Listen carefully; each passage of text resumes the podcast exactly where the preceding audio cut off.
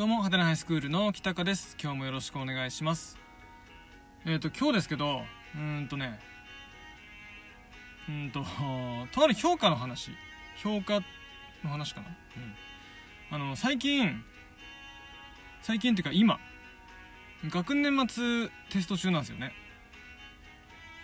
うん。あの、学年の最後の講座なんですけど、これが終わるとね、評価を出さないといけないんですよ。生徒一人一人のね。あの5段階の1から5までの数字のやつを出さないといけないんでどうしようかなって思ってるところなんですよね。であのこの放送のでも最初の方かなの回で評価の回評価の回だったかな？で話したことあるんですけどその時はねその自分たちの出してるその1から5までの数字って何なんだっていう話をしたんですよね。例えば僕がある生徒に5段階で4をつけましたと。国語の先生なんですけど国語のね例えば1年生の国語総合ってやつ。で A 君に4をつけましたと、ね、ただその4をつけたことによって彼にさどういう能力があるっていうことを保証するか、保証されているかっていうのは実は分からないんですよ。あのつけた側は分かってるんですよ。この子はこうこうこうだから読んだって。ね。こういうことができる。こういう態度で授業に臨んでいる。積極性があるとかね。何度か、かとかね。という理由があって、彼は読んであるよっていうのは、先生は分かってるんですけど、実際生徒も分かってないし、例えばその、4っていう成績を引っ提げてね、3年生の時に、うんと、どっかの企業を受けたりとかね。どっかの学校の推薦を受けたりとか。するときに企業の人とかさ人事担当の人とかあと大学の面接担当の人とかがねその成績を見るわけですよね。でこの子1年生の時に国語4だったんだと。ね。じゃあこの4って何って。なんとなくわ分かると思うんですよ。なんかこの悪くないんだろうなっていう。ある程度できるんだろうなっていうことはわかるけれども彼何ができて4なのか何ができなくて5じゃなかったのかっていうのはわからないんですよ。正直。ね。だからそんな現状がある中で1から5までの数字をさいじいじつけてるのがバカらしくなってくるんですよこっちも。なんか。何のためにつけてんのかこれって。何を担保してんのかこれって。っていう思いがずっとあってっていう話をねうんとその評価の回ではしてたと思うんですよね。でうんと、まあ、そんなことを言ってるうちにさまた評価をつける時期が来てしまったのでまた思うことあってね話そうかなと思ってるんですけどうんとねやっぱり僕数字でつける評価ってなんかいまいちピンとこないなっていずれ変わってほしいなって思ってるんですよ。でそのいずれ変わってくれる要するにこの1から5までの数字に変わる何かその生徒の能力を担保するものとして一つ最近ね注目してるものがあるんですよ。で何かっていうとリーディングスキルテストってやつなんですよ。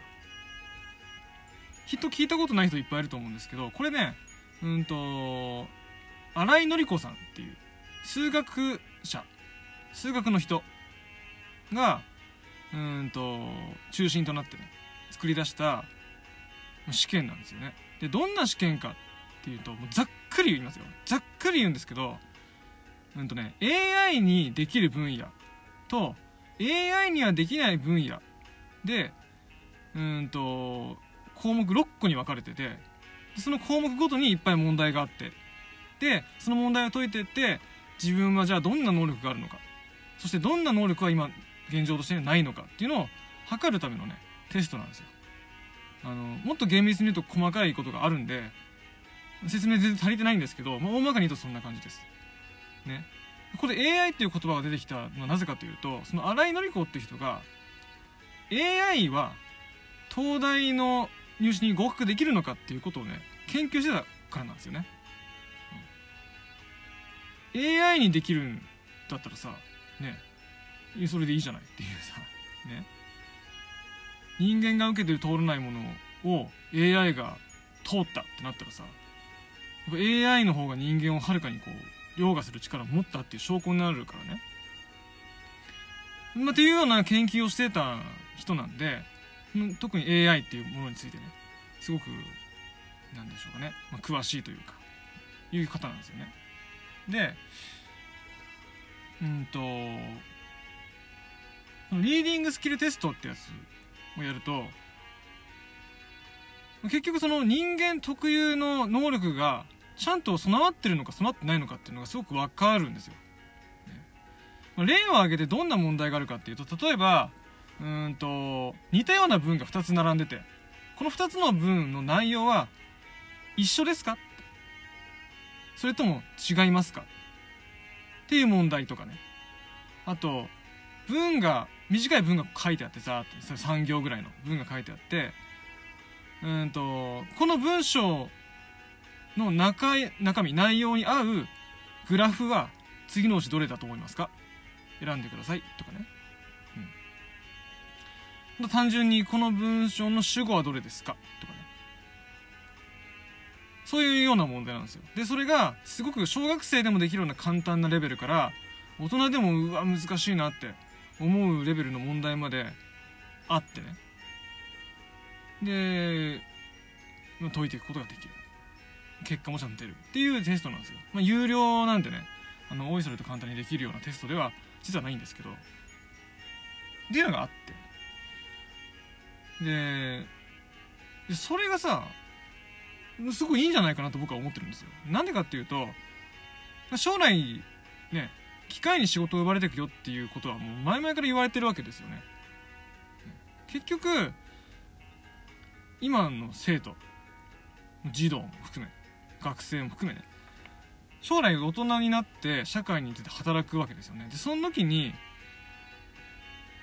AI ができるような力ばっかり持っているだけでは仕事あぶれる職年あぶれる可能性があるわけですよね。だから人間にしかできない。人間にしか判断できないところ。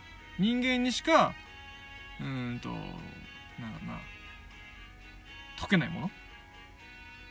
とかをちゃんと解けたりとかする能力があるかないかによってその将来仕事にちゃんとつけるか。社会の中で活躍できるかどうかっていうのがすごい左右されてる気がするんですよね。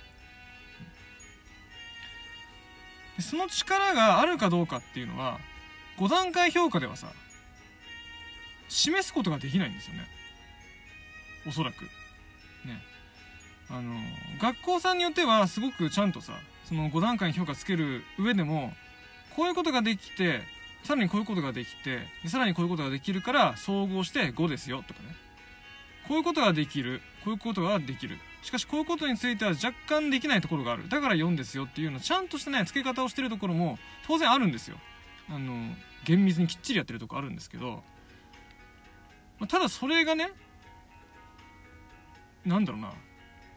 世間に公表されてないんだったら全く意味がないんですよね。結局何の能力を持ってこの子は卒業してきたのか、いまいちよくわからないまんま世に出てくるわけだから。だから企業とのミスマッチとか起きてすぐに仕事辞めちゃったりとかさ。ね。場合によってはなんかなんだろうな。希望を持って社会に出たのにやる気なくなっちゃって鬱になっちゃってみたいなことがあったりとかするわけじゃないですか。そうなるよりはそのリーディングスキルテストを使ってこの人は3年生卒業の段階でこういう力がありますよと。つまり AI で事足りる能力もこんぐらい持ってるけれども人間特有の能力考え方とか判断の仕方っていうのをこんぐらい持ってますよと。だからお宅の企業それからお宅の大学でうん、うまくマッチするところがあるかもしれませんね。っていうなんかこう一つの指標になるかもしれないしそうじゃなくてもなんだろうこういうところは苦手だから仕事していく上でね仕事を任せる上でこういうことは任せられるけどこういうことはちょっと最初から任せるのは酷なんだろうなって。だから仕事の振り方考えようかなっていうそういうなんか判断するための材料にもなるしいいんじゃないかなと思うんですよね。でただこれって一つ問題があってなんだろう。結局そのその彼のとか彼女のメリットもデメリットも全てこう明け渡すことになるから場合によってはさそれによってなんだろう。就職しにくくなったりとか学校に入りにくくなったりする可能性があるんですよね。だからそこについてはちょっとなんだろうな。うん。まあ一長一短なのかなと思うんですけど。ただそういうなんか指標を持ってしてちゃんと根拠を持ってこの生徒をね送り出す。お願いしますって言えるってさすごい学校にとって強みだと思うんですよね。だって企業さんとかもなんか信頼してくれそうじゃない？なんかあそうなんだってお宅の学校ではこういうことを気にしながら3年間積み上げてきたんですねと。その結果この生徒はこういう力を手に入れることができたんですねと。それはうちの会社の方針とマッチすると。うちの会社で欲しい人物にぴったりこう合うからそれはすごいなんか採用する上で良かったなって思ってもらえたりとか。ね。するんであればすごくなんかその学校自体の信頼度上がると思うんですよね。でその信頼度が上がっていく中でどんどんそのさなんだリーディングスキルテストなりそのそれ以外のものを使っていく方法はまた精精査されるっていうかさどんどんレベルアップしていくと思うんでいいんじゃないかなと思うんですよね。ここの方法についてはねまた次ちょっと話したい。もうなんか時間が来てしまった。ね。真面目な話しました。前回ちょっとねバッシング食らいそうな話したんで今回真面目な話しました。どうもありがとうございました。